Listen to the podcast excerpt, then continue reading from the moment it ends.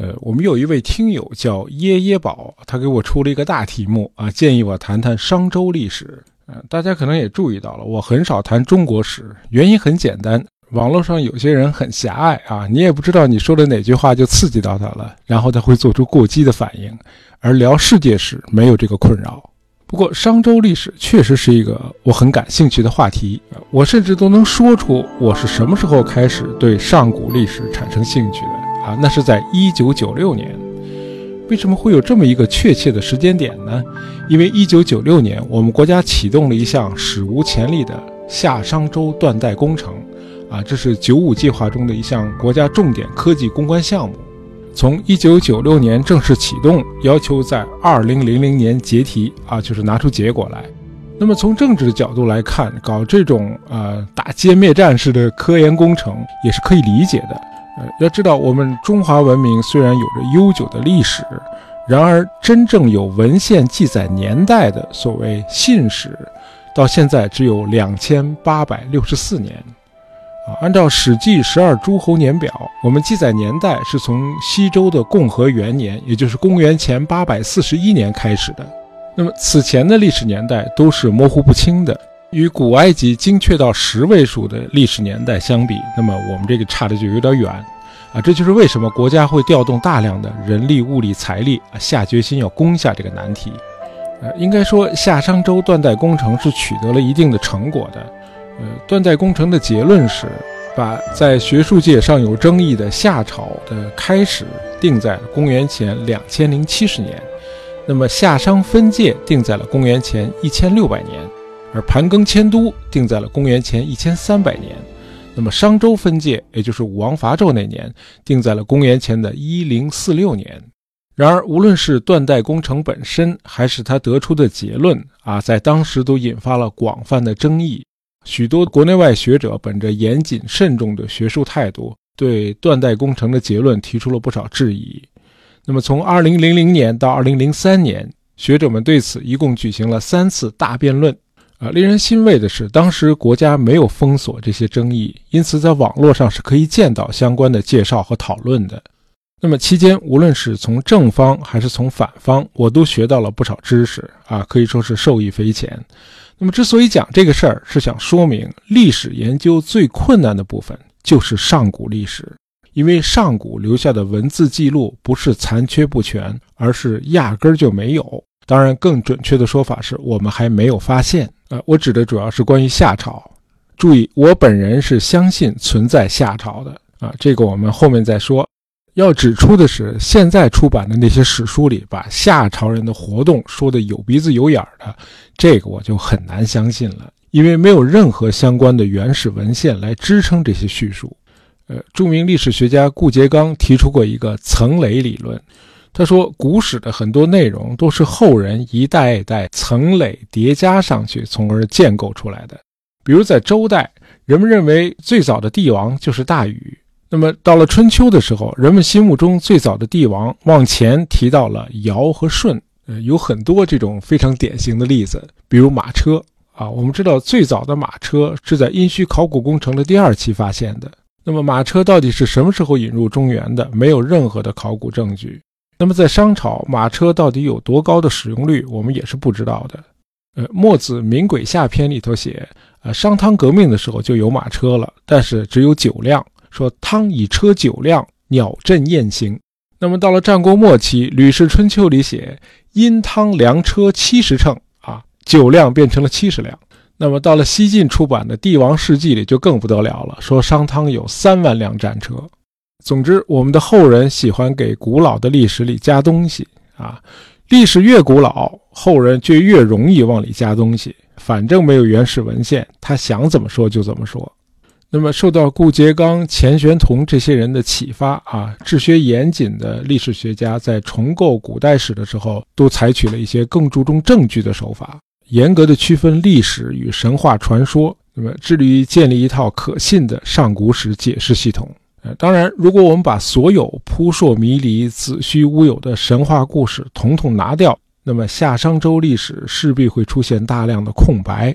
而为了弥补这些空白，我们就只能做一些尽可能合理的推测，因此这期节目我会更频繁地使用“可能”和“大概”啊这些不确定的副词。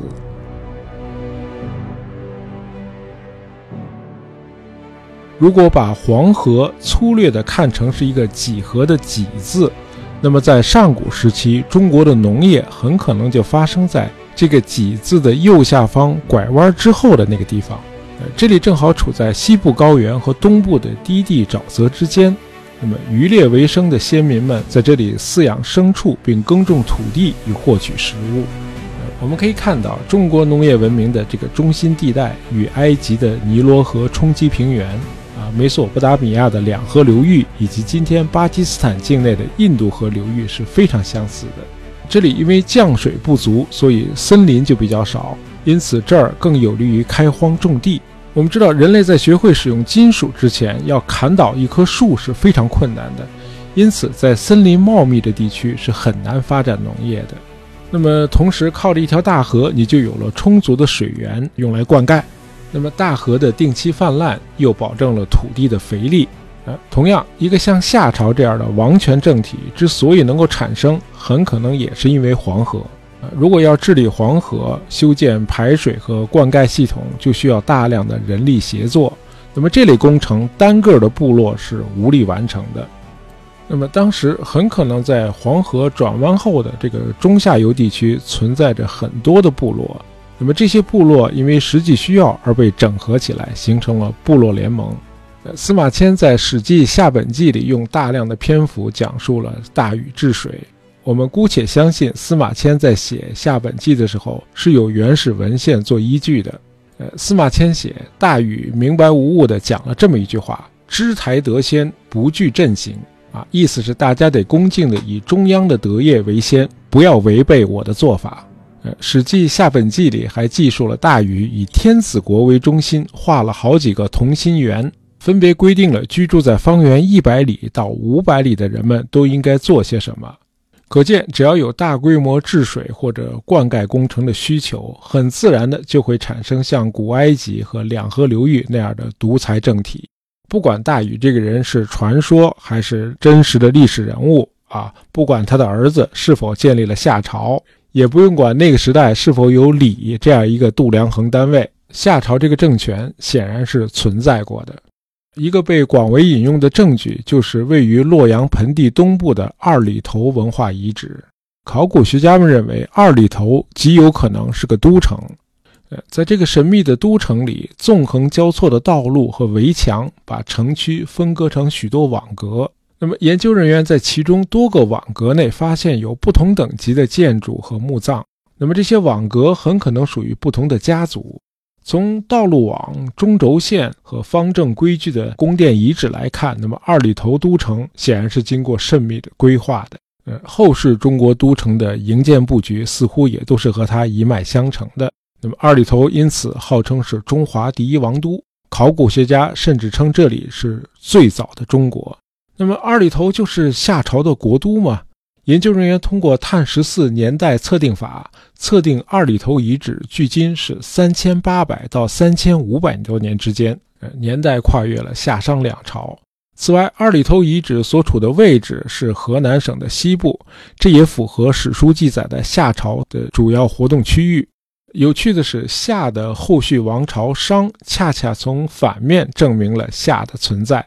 我们来看看商，啊，商人大概是源自山东的沿海地区。那么这帮人在海边待着好好的，为什么后来要向西迁徙呢？很可能是他们发现，与海边相比，西部地区啊，是指今天河南省西部那一带更适合生存。那儿有发达的农业和畜牧业，那儿的人民很可能丰衣足食，生活水平很高。那咱们就别在海边混了，咱都去西部吧，把它拿下。啊，这应该是个比较合理的推测。这表明当时在中原确实有一个经济和文化比商人发达的国度。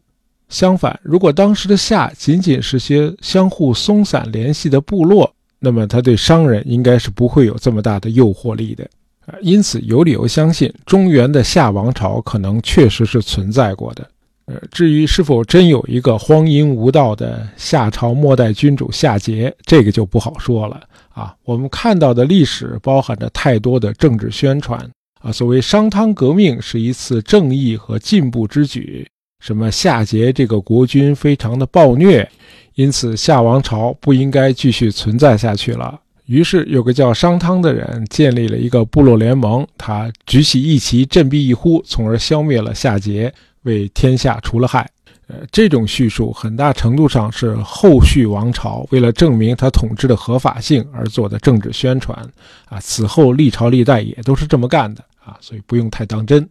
呃，我一直觉得商是一个很神秘也很有趣的王朝，啊，按照夏商周断代工程的结论，那么商朝开始于公元前一千六百年，它的前期历史几乎是一片空白，啊，按照《史记·殷本纪》的说法。王朝的统治早期政局似乎很混乱，商王的兄弟们为了争夺王位打成了一团。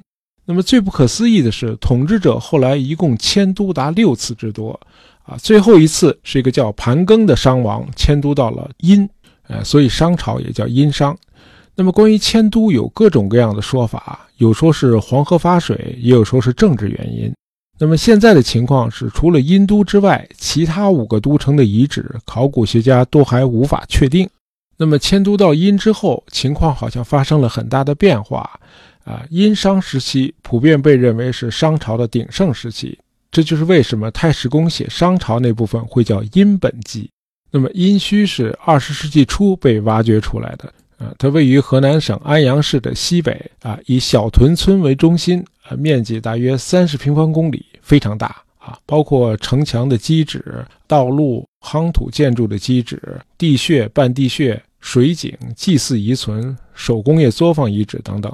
那么，除了宫殿和庙宇的地基之外，还发现了十一处王陵啊。迄今为止，发现了一万多件文物，包括青铜器、玉器、石器、骨器和陶器。此外，还有两万多文字甲骨。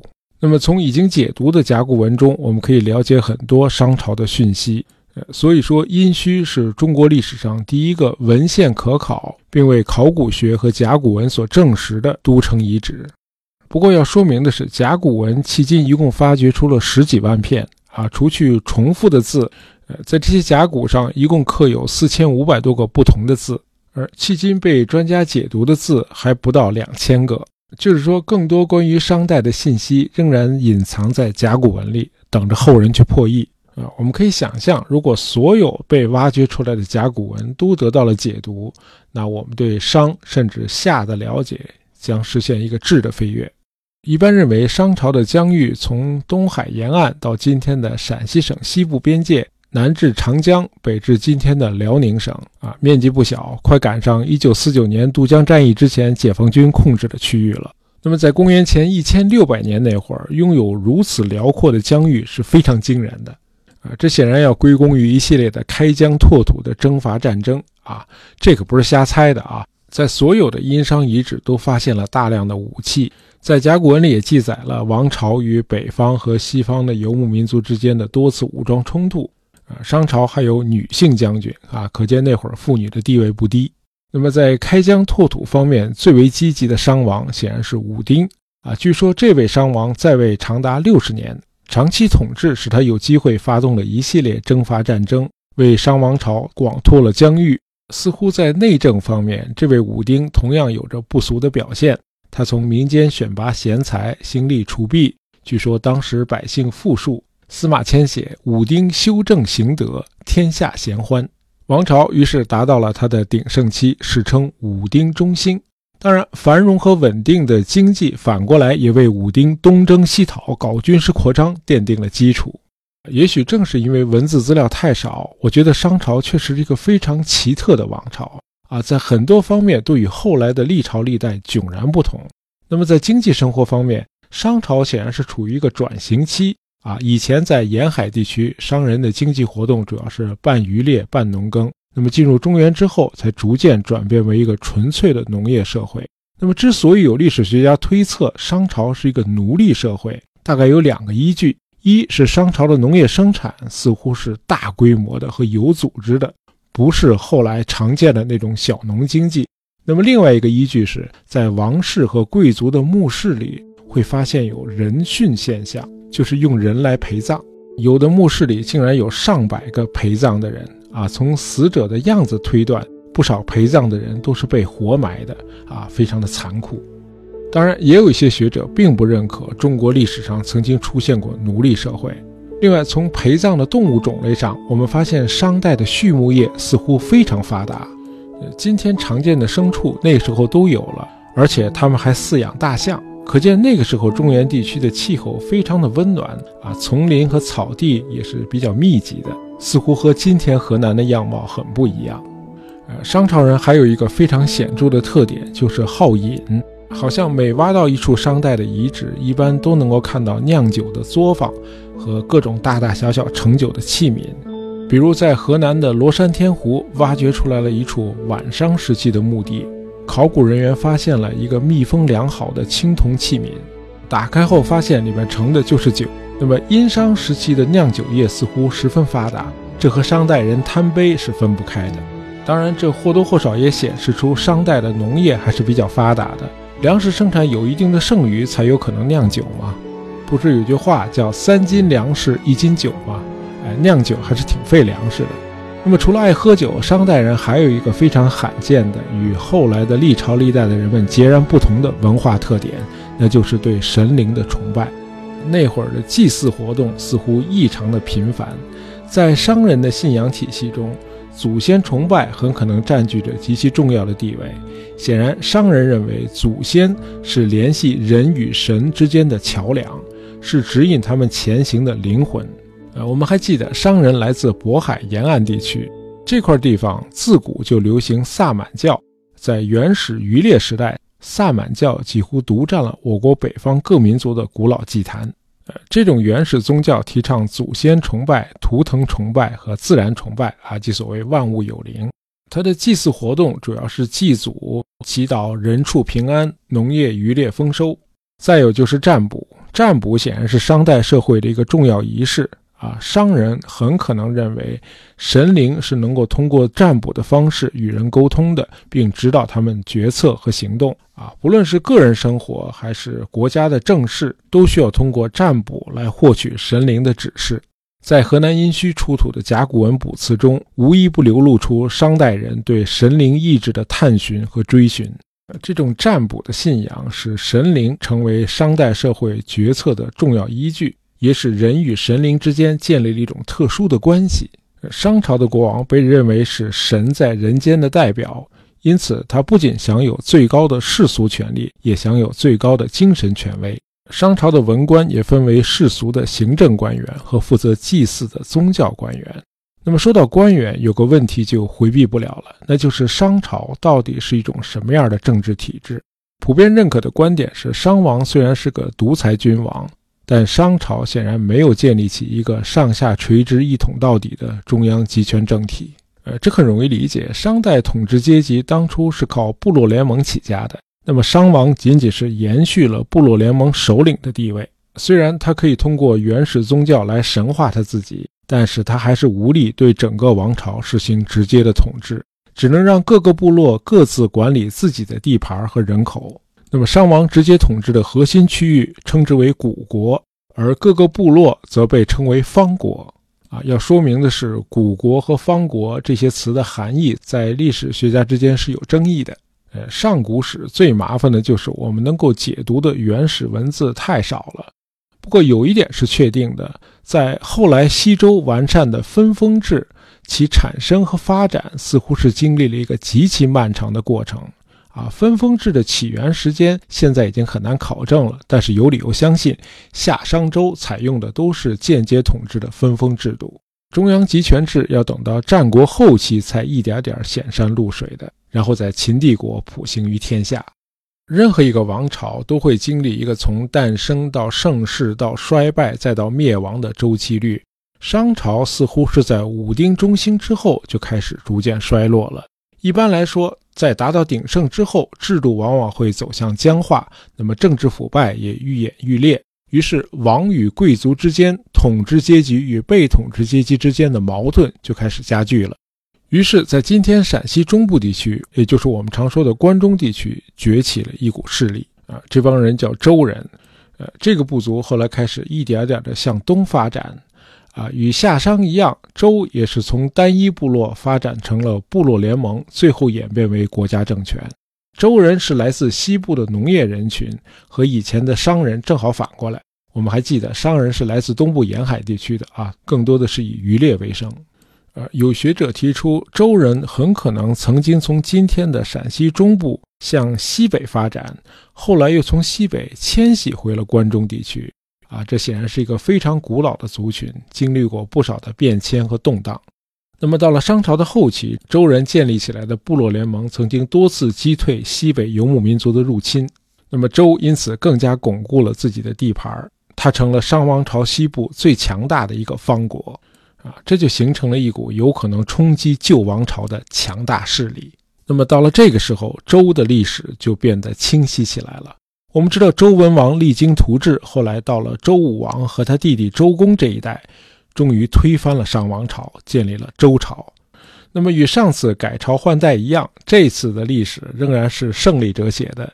于是还是那套宣传，哎，说商朝的末代君主商纣王帝辛是个无道暴君，他把周文王囚禁起来了。然而思想是无法囚禁的。据说才华横溢的文王在狱中竟然写出了一部自然哲学的传世经典啊，就是著名的《周易》。那么文王出狱之后，继续从事反政府颠覆活动。那么直到公元前一零四六年，周武王带领周与各个部落联军起兵讨伐商纣王。呃，在决定性战役牧野之战中，那么商纣王的军队被击败，商纣王本人在宫中自焚而死。那么商朝灭亡之后。商的王室成员集体效忠周朝，他们以殷为自己的姓，这就是殷这个姓氏的来源。这些前朝的王室成员后来成为周王朝的诸侯，其中有一支定居在今天的平壤附近，并在那里建立了朝鲜半岛上的第一个国家。那么殷氏还有一个分支，就是孔氏家族，他们的后裔包括大成至圣先师孔子。对你可以说，孔子是商朝王室的后裔。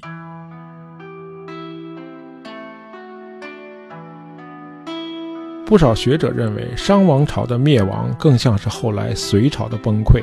商纣王和他爸爸帝乙发动了一系列的征讨战争，啊，虽然大多数都取得了胜利，达到了预期目的，但是给社会经济发展和黄河流域人民的生活带来了不利的影响，那么造成了国内的空虚，啊，从而埋下了商王朝灭亡的种子。